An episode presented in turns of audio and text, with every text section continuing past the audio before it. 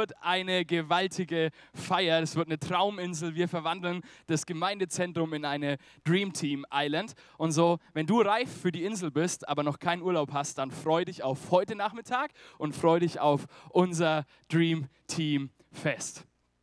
Letzte Woche war ja Pastor Harold da und er hat auch von seinem Urlaub erzählt.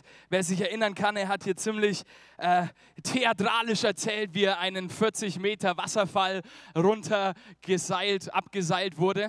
Ich habe leider nicht so eine dramatische Geschichte mit dabei, weil wir eher einen entspannten Urlaub gemacht haben. Okay, wer ist mehr so der entspannte Urlauber, der so einfach den ganzen Tag am Strand flackt und am Pool?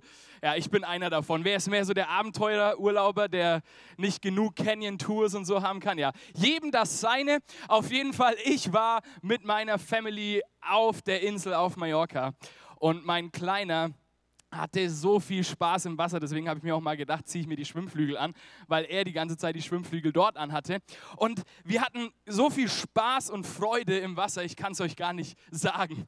Wir haben gespielt und ich habe ihn hochgeworfen und er fand es total lustig und hat immer wieder mehr, mehr, mehr geschrien. Er konnte irgendwann nicht mehr total laut geröbst, weil er so viel Wasser geschluckt hatte, aber er hatte so eine Freude dran und hat immer mehr geschrien.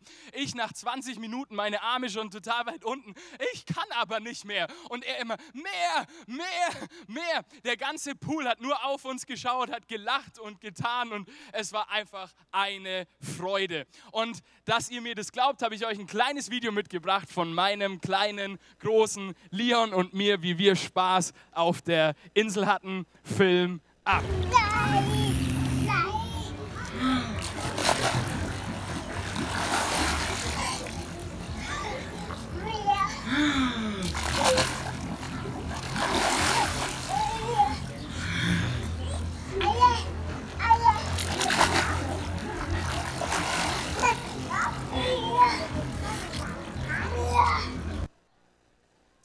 Yes. Coole Sache, oder? Ich finde, Kinder lehren uns Freude. Kinder lehren uns das, was es heißt, wenn man richtige Freude empfindet. Und ich finde es so spannend, dass die natürliche Reaktion auf kindliche Freude ist, ich möchte mehr davon. Wenn mir etwas Spaß macht, dann möchte ich mehr davon. Und ich hoffe, dass es auch bei dir manchmal noch so ist. Wenn dir etwas Spaß macht, wenn du Freude empfindest, dann willst du mehr davon. Und ich glaube, dass es eine super Eigenschaft ist, anhand der wir diese endlos Freude, die wir in den letzten Wochen durchgenommen haben im Philipperbrief, wie wir diese endlos Freude immer wieder empfangen können. Es fängt nämlich damit an, dass du nach mehr schreist, okay? Stell dich mal in dieses Bild ein, du sitzt auf deinem Papa Gott im Pool, im Meer, sonst wo und, und schreist einfach immer wieder mehr, mehr, mehr. Und du darfst mit ihm endlos Freude erleben. Du darfst mit ihm Spaß haben, du darfst mit ihm gefüllt werden von dieser tiefen Freude, die am liebsten endlos und ewig in unserem Herzen sein sollte. So wie bei Leon, der gar nicht mehr aufhören konnte. Jetzt könnte ich euch natürlich auch die Videos zeigen, nee, habe ich nicht gefilmt, die danach entstanden sind, nämlich wo wir ihm gesagt haben, nee, wir gehen jetzt nicht mehr mehr machen, sondern wir gehen jetzt essen. Dann gab es nämlich eine ganz schöne Weinerei und er hat sich auf den Boden gesetzt und gesagt, mehr Wasser, mehr Wasser. Also natürlich gibt es auch da Grenzen dieser Freude. Und so ist es auch in unserem Leben. Es kommen Momente, wo es vielleicht nicht mehr so schmeckt, wo es vielleicht nicht mehr so Freude macht, wo wir Gott vielleicht nicht mehr so nah sind, wo wir ihn vielleicht nicht mehr so fühlen. Und dann ist die Frage, wie gehen wir jetzt damit um? Weil Paulus schreibt ja in Philippa 4, Vers 4, dem Kernvers dieser Serie, hey, freut euch alle Zeit. Abermals sage ich euch, freut euch. Weißt du, Paulus war zu dem Zeitpunkt zwar auf einer Insel oder Halbinsel, nämlich in Griechenland. Aber du musst es dir jetzt nicht so vorstellen, dass der da in Mykonos war, wo jetzt gerade die ganzen Schönen und Reichen hinfliegen mit David Alaba oder so, sondern nee, Paulus saß auf Griechenland im Gefängnis. Er hatte dort keine wirkliche äußere Freude im Sinne, dass er Spaß hatte, im Sinne, dass er im Pool getaucht hat und die Sonne des griechischen äh, Strandes genossen hat. Er saß im Gefängnis. Und er schreibt dennoch, freut euch im Herrn, freut euch alle Zeit. Hey, ich will dir sagen, dass es da eine Freude gibt, die weit über die Umstände hinausgeht. Ich möchte dir heute sagen, dass es da eine Freude gibt, die unabhängig davon ist, ob du es fühlst oder nicht, die du immer wieder anzapfen kannst. Und genau darum ging es die letzten Wochen und heute werden wir die Serie gemeinsam abschließen und ich will noch so ein paar Gedanken und einen Höhepunkt da mit draufsetzen. Wir alle wissen, dass man Freude nicht so wirklich machen kann, oder? Jetzt freu dich mal. Der Frank lacht schon. Da hat es geklappt. Es soll tatsächlich Gruppen geben, die sich treffen, in einem Kreis sitzen und einfach das Lachen anfangen. Und es soll total lustig sein, weil irgendwann einfach alle lachen. Aber so diese innere Qualitätsfreude, die, dass dein, dass dein Herz überströmt, das wissen wir alle, das kann man nicht wirklich machen, oder? Das kann man nicht produzieren, das kann man nicht irgendwie mit einer chemischen Formel herstellen. Und man kann sie, wenn sie dann da war und plötzlich auftaucht und wir sie empfinden, auch nicht wirklich konservieren und einfrieren.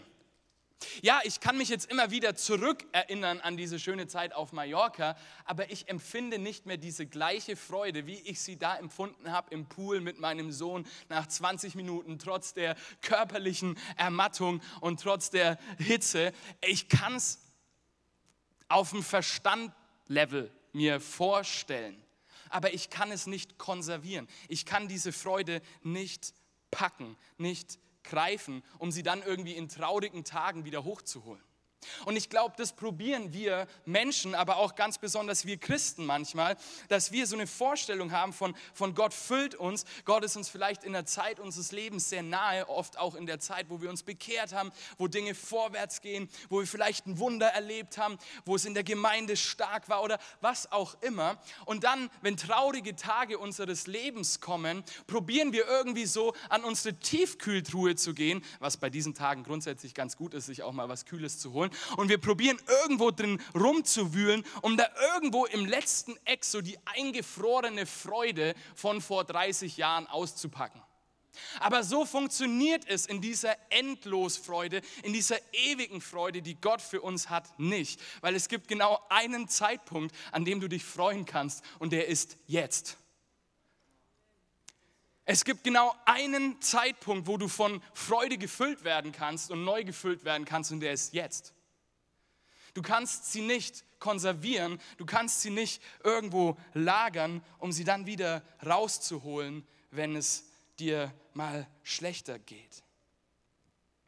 Ich glaube, dass es da ein großes Geheimnis für ein Leben in dieser Endlosfreude gibt. Und dieses Geheimnis, das versteckt sich hinter einem winzig kleinen Wort. Und dieses Wort, es ist so kurz und es ist so klein, dass wir es oft komplett übersehen und wir es außerdem in unserem Verständnis als Menschen und in unserem Erleben von Freude gar nicht wirklich kennen. Wir alle kennen die Freude an etwas. Wir haben Freude am Fußball, Freude am Freundetreffen, Freude am Pool, Freude am Urlaub. Auch im geistlichen Sinne kennen wir die Freude an etwas die Freude am Bibellesen, die Freude am Lobpreis, die Freude an Gott selbst, weil er gut ist, die Freude daran, dass er eingegriffen hat, an ein Wunder, die Freude, dass er uns versorgt hat, die Freude, dass er zu uns gesprochen hat oder uns, wie auch wir vorhin zusammen gefeiert haben, geheilt hat. Da gibt es diesen bekannten Vers in Nehemiah 8, Vers 10, der so wichtig ist und so wahr ist. Die Freude am Herrn ist unsere Stärke. Wir alle kennen diese Freude an etwas. Dann gibt es da aber noch eine andere Freude und das ist die Freude auf etwas. Für diejenigen unter euch, die jetzt noch nicht im Urlaub waren, die Freude auf den Urlaub. Für diejenigen, die sich für die Dream Team Party angemeldet haben, die Freude auf die Dream Team Party, weil sie großartig wird. Oder die Freude auf eine Person, die du schon lange nicht mehr gesehen hast. Diese Form der Freude nennen wir im Volksmund Vorfreude. Und es heißt ja bekanntlich, dass Vorfreude die schönste Freude ist. Im geistlichen Sinne gibt es diese Vorfreude genauso. Wir kennen diese Vorfreude vor allem auf den Tag des Herrn, auf den Tag hin, wo Gott wiederkommen wird. Wir freuen uns vor allem im Hinblick auf den Himmel, auf die Ewigkeit, auf den Tag, wie Paulus schreibt, an dem ich alles sein werde. Wir blicken dann auf das, was eines Tages kommen wird und dadurch können wir unsere heutige Situation, vielleicht auch unser heutiges Leid viel besser einordnen und in die richtige Perspektive setzen. Und das ist so wichtig, diese Vorfreude auf den Himmel, diese Vorfreude auf das, was vorne liegt. Und in diesem Zusammenhang gibt es eine sehr bekannte Bibelstelle, die wir uns heute zum Abschluss dieser Serie gemeinsam anschauen werden. Und die steht in Philippa 3 Abvers 12. Den haben die meisten schon mal von euch gelesen. Und ich will sie heute in einem bisschen anderen Zusammenhang bringen, als wir sie bisher oft so gedeutet haben. Und da sagt Paulus, ich will nicht behaupten, das Ziel schon erreicht zu haben oder schon vollkommen zu sein. Doch ich strebe danach, das alles zu ergreifen, nachdem auch Christus von mir Besitz ergriffen hat. Nee, ich bilde mir nicht ein, es schon geschafft zu haben, liebe Geschwister, aber eins steht fest. Und jetzt kommt diese Vorfreude. Ich vergesse das Vergangene und schau auf das, was vor mir liegt.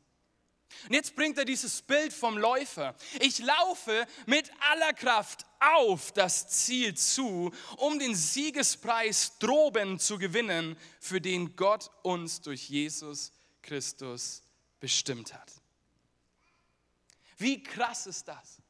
Erinnert euch kurz an das, was Paulus, äh, was Paulus, was Harold, wäre cool, wenn er letzte Woche da gewesen wäre, was Harold letzte Woche über genau diesen Paulus erzählt hat. Dieser Paulus war nämlich so ein richtig krasser Typ, okay? Der hat Wundertaten vollbracht für Gott, der hat Gemeinden gegründet, der war so richtig krass unterwegs. So ein richtiger heiliger Typ. Und der hat so vieles erreicht. Der hat so vieles bewegt. Und trotzdem bildet er sich nicht ein, schon am Ziel zu sein, also schon fertig zu sein, sondern er strebt immer noch nach mehr. So wie mein kleiner Leon am Pool immer mehr wollte, so wollte Paulus immer mehr. Mehr von Jesus, mehr von seiner Gerechtigkeit, mehr von seinem Frieden, mehr von seiner Freude, mehr von seiner Vollmacht. Er hat danach gestrebt, mehr zu bekommen. Ich strebe danach, das alles zu ergreifen. Was zu ergreifen, Paulus? Was wolltest du da ergreifen? Wonach wolltest du streben. Das finden wir in einem Vers vorher, nämlich in Philippa 3, Vers 10. Da schreibt er, ich möchte nichts anderes mehr kennen als Christus und ich will die mächtige Kraft, die ihn aus den Toten hat auferstehen, an meinem eigenen Leib erfahren. Diese Erkenntnis, dieses Gleichwerden von Christus, dieses in sein Ebenbild verwandelt werden, hat Paulus so sehr ergriffen, dass er gesagt hat, ich setze alle meine Kraft ein, um dahin zu kommen, um diesen Siegespreis zu gewinnen, der oben ist, den Christus schon für uns bestimmt hat. Und ich glaube, dass dieses Bild des Läufers auch für uns gilt. Auch heute noch in unserem Leben, in unserer Zeit ein, ein starkes Bild für unseren Glauben, für unser Glaubensleben ist. Und es ist so wichtig, dass dieser Läufer zielgerichtet und nach vorne schaut. Ich erlebe das gerade immer wieder mit meinem Kleinen, wenn der so durch die Straßen wankt und läuft, lässt er sich so schnell ablenken. Und ich sage immer, Leon, schau nach vorne. Leon, schau nach vorne. Leon, schau dahin, wo du hinläufst. Leon, schau nicht auf die Straße. Leon, schau nicht auf den Bus. Leon, schau nicht auf den LKW. Leon, schau nicht der Frau hinterher. Sollte man eh nicht machen. Leon, schau nicht dahin. Leon, schau nicht dahin. Schau nach vorne.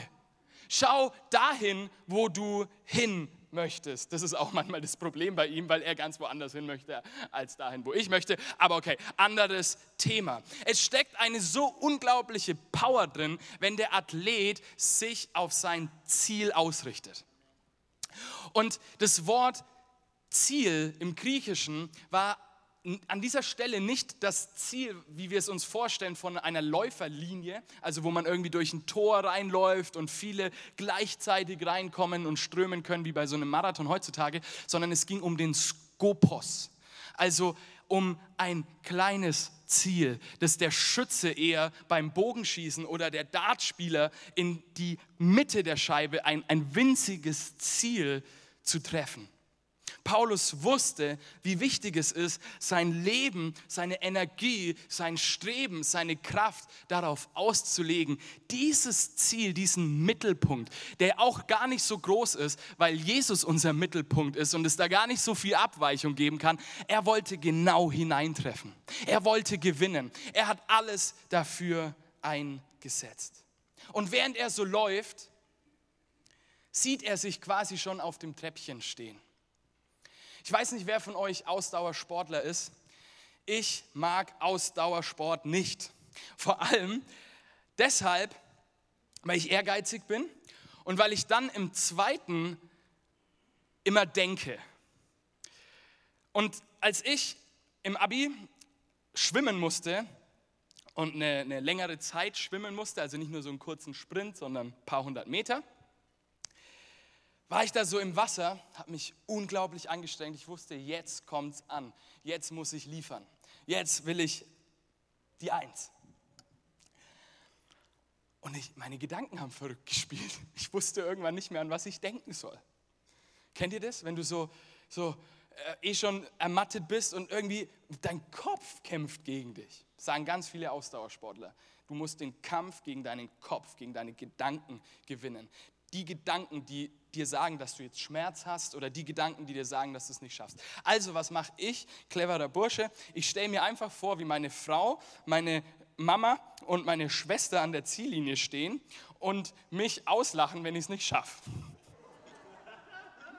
Das ist ganz gut geworden, ich habe eine 2 bekommen, aber ich habe meine Gedanken auf etwas gerichtet, was passieren könnte, wenn ich es nicht schaffe und wurde so motiviert. Das sollst du in deinem Christenleben bitte nicht tun. Es war nur ein Beispiel dafür. Ich glaube, dass sich Paulus schon die ganze Zeit auf diesem Treppchen zusammen mit Jesus hat stehen sehen, okay? Der war sich sicher, der war sich 100 pro sicher, dass wenn er da reinlaufen würde in dieses Ziel, dass er mit Jesus auf dem Treppchen stehen würde und er mit ihm zusammen feiern würde. Er hat den Siegespreis im Blick, der schon jetzt verheißen ist. Du musst dir das so vorstellen, wenn du dein Leben in Jesu Hände legst, wenn du sagst, Herr Jesus, ich brauche deine Vergebung, ich brauche deine Errettung. Und ich kehre um von meinen eigenen Wegen und ich möchte von nun an mit dir leben, dann sagt die Bibel, dass dieses Kreuz, von dem wir heute gesungen haben, dass diese Auferstehungskraft, die an diesem Kreuz stattgefunden hat, dass es dich errettet, dass Jesus dich errettet. Deswegen sagt man auch, er hat dich mit seinem Blut erkauft. Das hört immer sich so komisch an, so wir stellen uns unter das Blut, hä, welches Blut? Also damit ist gemeint der Tag, an dem Jesus sein Blut für dich vergossen hat. So, wir kennen alle die Bundesjugendspiele, egal ob du da immer die Siegerurkunde oder die Ehrenurkunde bekommen hast oder ob du an dem Tag immer krank warst. Jeder von uns kennt dieses Konzept von den Bundesjugendspielen. Und da gab es dann diese Ehrenurkunde für diejenigen, die ganz tolle Leistungen vollbracht haben, ganz weit geworfen haben.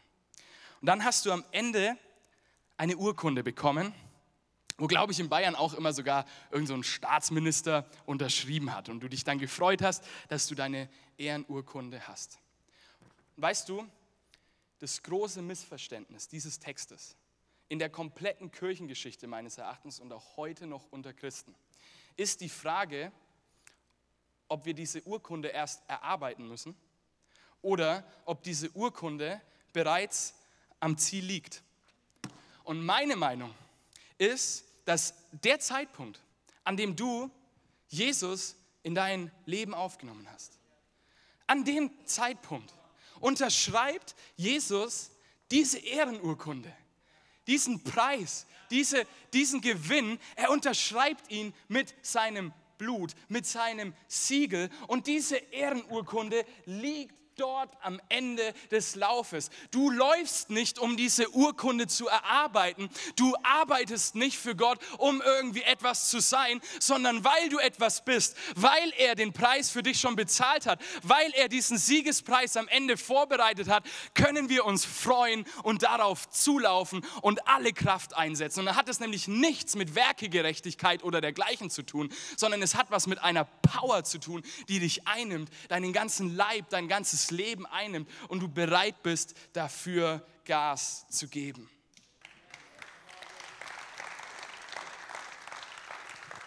Und weißt du, diese Urkunde, die da liegt, setzt eine unglaubliche Vorfreude frei. Setzt eine unglaubliche Freude frei, die eine so wichtige Perspektive ist, gerade in Zeiten, wo es nicht so gut läuft. Und jetzt schreibt Paulus den Teil vom Vers, den ich vorhin bewusst nicht vorgelesen habe. Liebe Geschwister, er setzt sich auf die gleiche Ebene mit der Gemeinde in Philippi. Er, er sagt Geschwister. Er ist, er ist kein Meister. Er ist kein König, sondern er ist einfach einer wie Sie, der Jesus nachfolgt. Liebe Geschwister, aber eins steht fest. Und bekanntlich ist das, was hinter dem Aber steht, wichtiger als das, was vor dem Aber steht. Ich wollte eigentlich mein Zimmer aufräumen, aber ich hatte dann was Besseres zu tun. Superkind. Ja, ich bin noch nicht alles, was ich sein sollte, aber eins steht fest. Ich vergesse das Vergangene. Ich vergesse das Vergangene und schaue auf das, was vor mir liegt. Solange dieser Siegespreis noch nicht in unserer Hand ist, solange wir diese Ehrenurkunde zwar wissentlich gesaved haben mit dem Blut von Jesus Christus, aber wir sie noch nicht in der Hand halten, solange sind wir alle Egal, ob du schon 20 Jahre Christ bist oder ob du erst seit zwei Wochen Christ bist. Egal, ob du dich heute taufen lässt oder ob du dich schon vor 30 Jahren taufen hast lassen. Wir sind alle unterwegs. So lange, bis wir diesen Preis in der Hand halten, sind wir alle unterwegs. Christen wurden früher die genannt, die des Weges sind die unterwegs waren. Wir als Kirche sagen, wir wollen in Bewegung sein. Wir wollen nicht stehen bleiben. Wir wollen uns nicht hinsetzen und das Weinen anfangen und aber ich wollte mehr, mehr, mehr, sondern wir wollen immer wieder aufstehen, weil wir wissen, dass der Siegespreis für uns vorbereitet ist und wir von ihm ergriffen worden sind. Und weil wir alle unterwegs sind, ist es auch unnötig, darüber nachzudenken, wie weit jetzt der eine oder der andere ist, weil wir alle in einem Boot sitzen. Und jetzt kommt dieser spannende Gedanke, von dem ich schaue nicht mehr auf das, was hinter mir liegt. Wir, die wir von der Reformation, von der evangelischen Kirche, auch theologisch teilweise geprägt sind, sehen automatisch, wenn wir das Vergangene anschauen, das Schlechte. Also deine Schuld. Dass du einmal ohne Gott unterwegs warst. Dass du auf diesem Lauf vielleicht mal Umwege gemacht hast und nicht mehr aufs Ziel geschaut hast, sondern der Frau auf der anderen Straßenseite hinterher geschaut hast. Wir sehen automatisch das Negative, das ist auch wichtig und es hat auch seine Berechtigung. Aber ich glaube, dass Paulus sowohl die Summe seiner Erfahrungen im negativen Bereich sieht, aber auch all das Positive, was hinter ihm lag. Auch all die Erfolge, Auch all die Gemeinden, die er gegründet hatte, auch all die Wunder, die er mit Gott getan hatte. Ich schaue nicht auf das zurück, sondern ich laufe nach vorne, weil egal, ob es jetzt positiv oder negativ war, es kann mich ablenken davon, den Siegespreis zu gewinnen. Und ich glaube, auch für dich ist es wichtig, wenn du nach hinten schaust, egal ob es positiv oder negative Dinge sind, egal ob du da in Erinnerung hast, wie es damals vor 30 Jahren war, als du die Freude am Herrn erlebt hast oder als irgendwo ein Bein ausgewachsen ist. Ja, das ist das eine. Schau aber nicht drauf zurück, sondern schau nach vorne schau auf den Siegespreis, schau auf alles, was da schon vorbereitet ist und du wirst einen genialen Lauf vollbringen.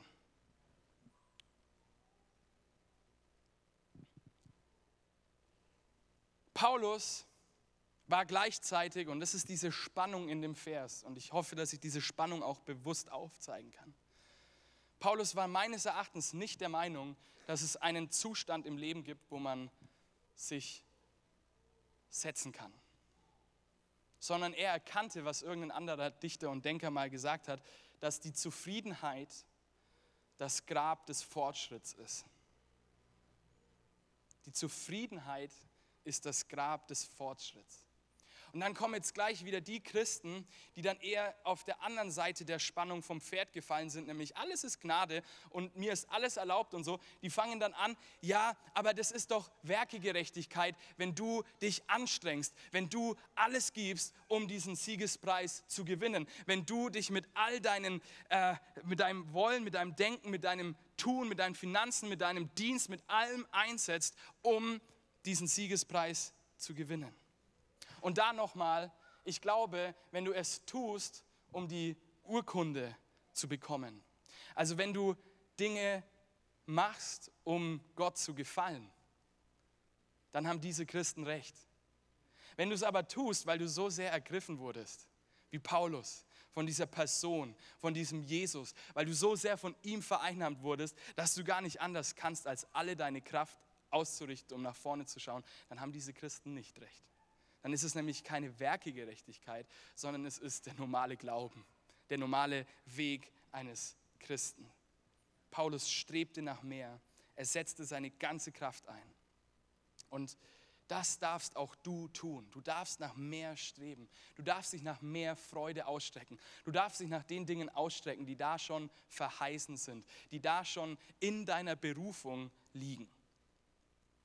Jetzt ist es aber so, dass sich dieses Ziel nicht mit menschlicher Anstrengung erreichen lässt.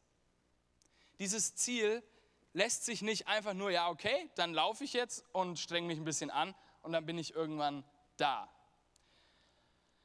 Sondern es liegt darin vergraben, was Paulus sagt, dass ich zuerst von Christus ergriffen wurde, okay? Nicht er hat sich das ausgesucht, das Ganze, sondern Christus hat es ausgesucht. Christus hat ihn ergriffen. Fulbert Stefensky, lustiger Name, wer auch immer das ist, hat gesagt, wir brauchen uns nicht selber zu suchen, denn wir sind gefunden, ehe wir suchen.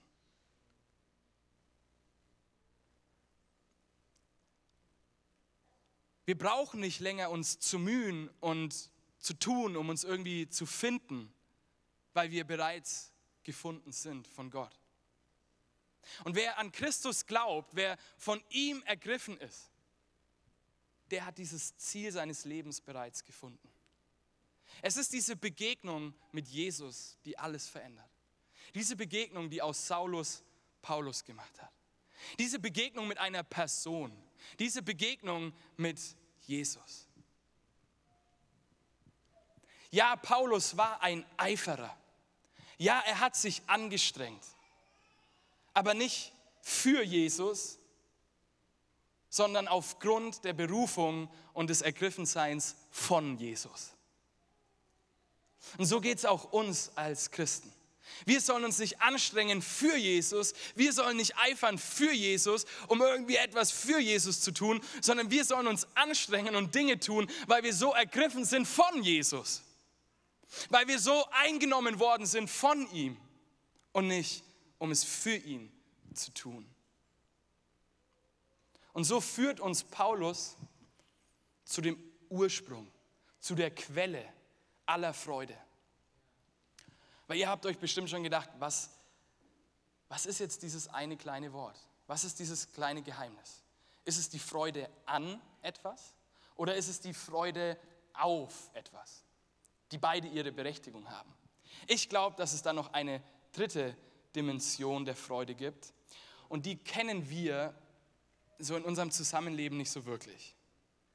Es ist nämlich nicht die Freude an etwas und auf etwas, sondern die Freude in etwas. Freut euch im Herrn. Das ist dieses kleine Wort, das wir schnell überlesen. Freut euch im Herrn, sage ich euch, alle Zeit freut euch. Das ist dieses kleine Schlüsselwort, in dem so viel Power steckt für ein Leben in endlos Freude. Warum? Wie, wie freue ich mich in jemandem? Wenn ich dich jetzt fragen würde, hey, woran hast du Freude? Dann würdest du mir erzählen, ich habe Freude an meinen Kindern, Enkelkindern, an Leuten und du hast Freude auf Dinge und du, du magst Dinge und du liebst Dinge. Aber wie kann man sich in etwas freuen? Innen drin. Ich freue mich in der grünen Halle, die eigentlich orange ist. Weil in Christus, ab dem Zeitpunkt, wo du dein Leben in Jesu Hand gelegt hast, bist du nicht mehr länger dein altes Ich, sondern du bist jetzt in Christus. Es ist eine Vorstellung, die können wir uns logisch vom Verstand her schwer vorstellen. Aber du bist vor Gott nicht mehr der Alte, sondern du bist jetzt in Christus. Das, was die Taufe öffentlich bekennt, das, was die Taufe öffentlich sagt, hey, ich bin nicht länger mein eigener Herr, sondern ich bin mit Christus begraben worden und wieder auferstanden. Also ich bin jetzt in Christus. Und in Christus ist uns jetzt bereits alles geschenkt. In Christus ist die Hoffnung auf Herrlichkeit. In Christus ist die Freude. In Christus ist der Friede. In Christus ist die Gerechtigkeit. Und immer und immer wieder in diesem Brief schreibt dieser Paulus von dieser Freude im Herrn. Und diese Freude im Herrn, die ermöglicht es, die widrigsten Umstände zu überdauern. Weil die Freude am Herrn, provokative Aussage, die kann weggehen. Nämlich wenn ich sein Wirken und sein Handeln irgendwie nicht mehr so verstehe. Und auch die Freude auf etwas, ist meines Erachtens nicht die schönste Freude, sondern die Freude in etwas. Und ja, es ist wichtig, die Freude an etwas zu haben und Gott zu feiern für das, was er tut, Gott zu ehren und zu preisen für der, der er ist. Und ja, es ist auch so unglaublich wichtig, diese herrliche Perspektive, diese Vorfreude auf die Ewigkeit vor Augen zu haben. Aber viel wichtiger ist deine Gegenwart. Viel wichtiger ist, ob du dich in Christus freuen kannst oder ob deine Vorfreude auf den Himmel vielleicht sogar eine Flucht ist aus deinen jetzigen Umständen.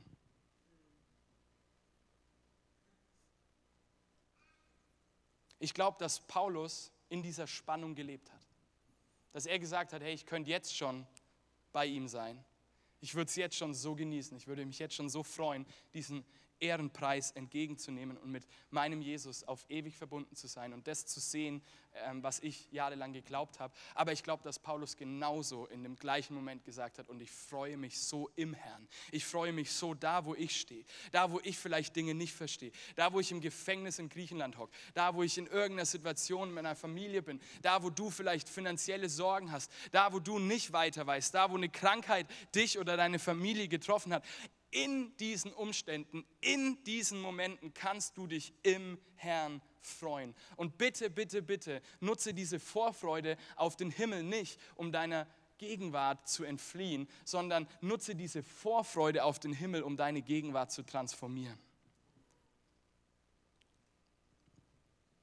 Paulus wusste, dass seine Freude in Christus war. Ganz einfach, ganz simple Message aber doch so ein Game Changer, so ein verändertes Denken. Paulus wusste, dass Gott sich an ihm freut. dass Gott sich unser freut, das ist der letzte und eigentlich einzige Grund ewiger Freude.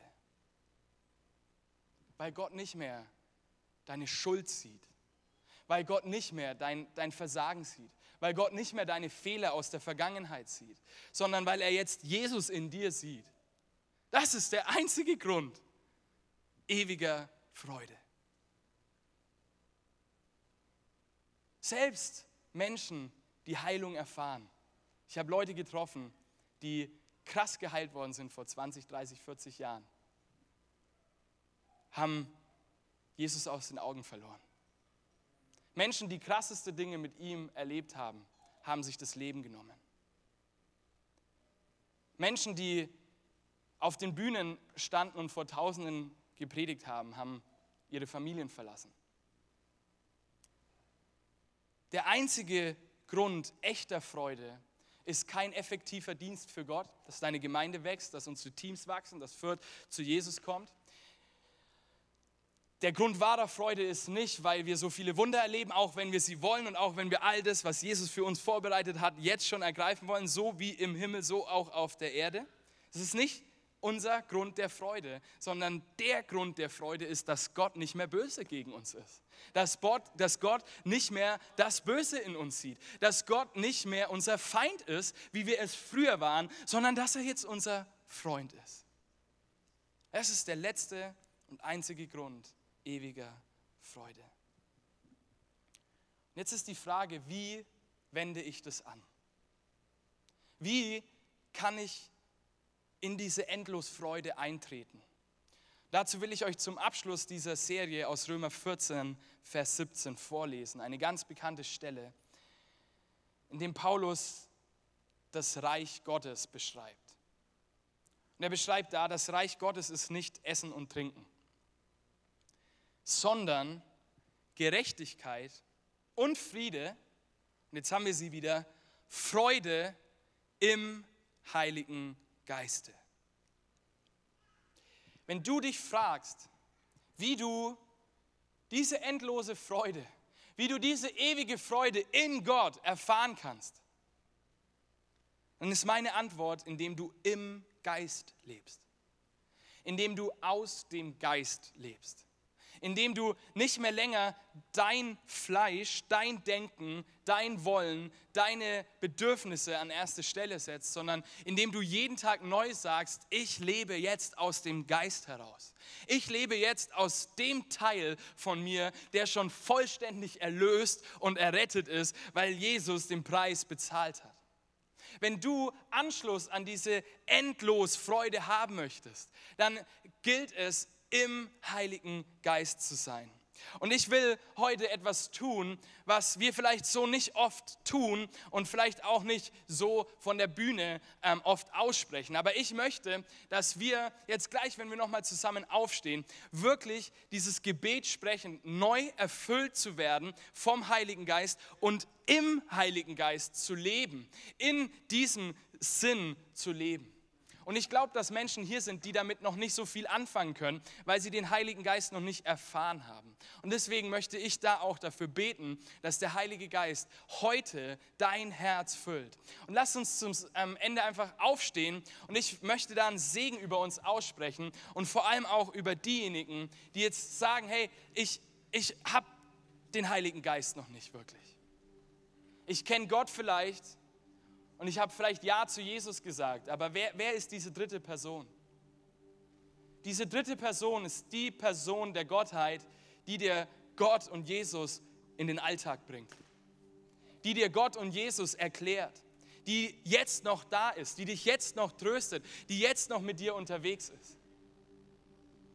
Lass uns unsere Augen schließen und ich möchte für uns zusammen beten und ich will ganz speziell diejenigen ansprechen, die sagen, hey, ich will diesen Heiligen Geist haben. Ich will aus diesem Geist leben. Ich will, dass ihr als Zeichen einfach kurz eure Hände hebt oder einfach eure Hände hebt und bis ich fertig gebetet habe, diese Hände oben lasst, mit dieser Erwartung, neu gefüllt zu werden vom Heiligen Geist, neu erfüllt zu werden von dieser Freude. Und Jesus, ich segne jeden Einzelnen, der heute hier ist. Ich segne jeden Menschen, der jetzt seine Hand hebt hebt. Ich danke dir, Gott, dass du für uns endlos Freude vorbereitet hast. Dass du eine Freude hast, die alle Umstände übersteigt, die unser Denken übersteigt, die unser Wollen übersteigt, die unser Können übersteigt. Und Heiliger Geist, ich bete, dass du jetzt kommst und uns füllst. Dass da, wo wir nicht verstehen, wer und wie du bist und wie du wirkst, dass du einfach wirkst. Dass du kommst, dass du unsere Herzen füllst und neu machst. Dass du uns erfrischt, dass du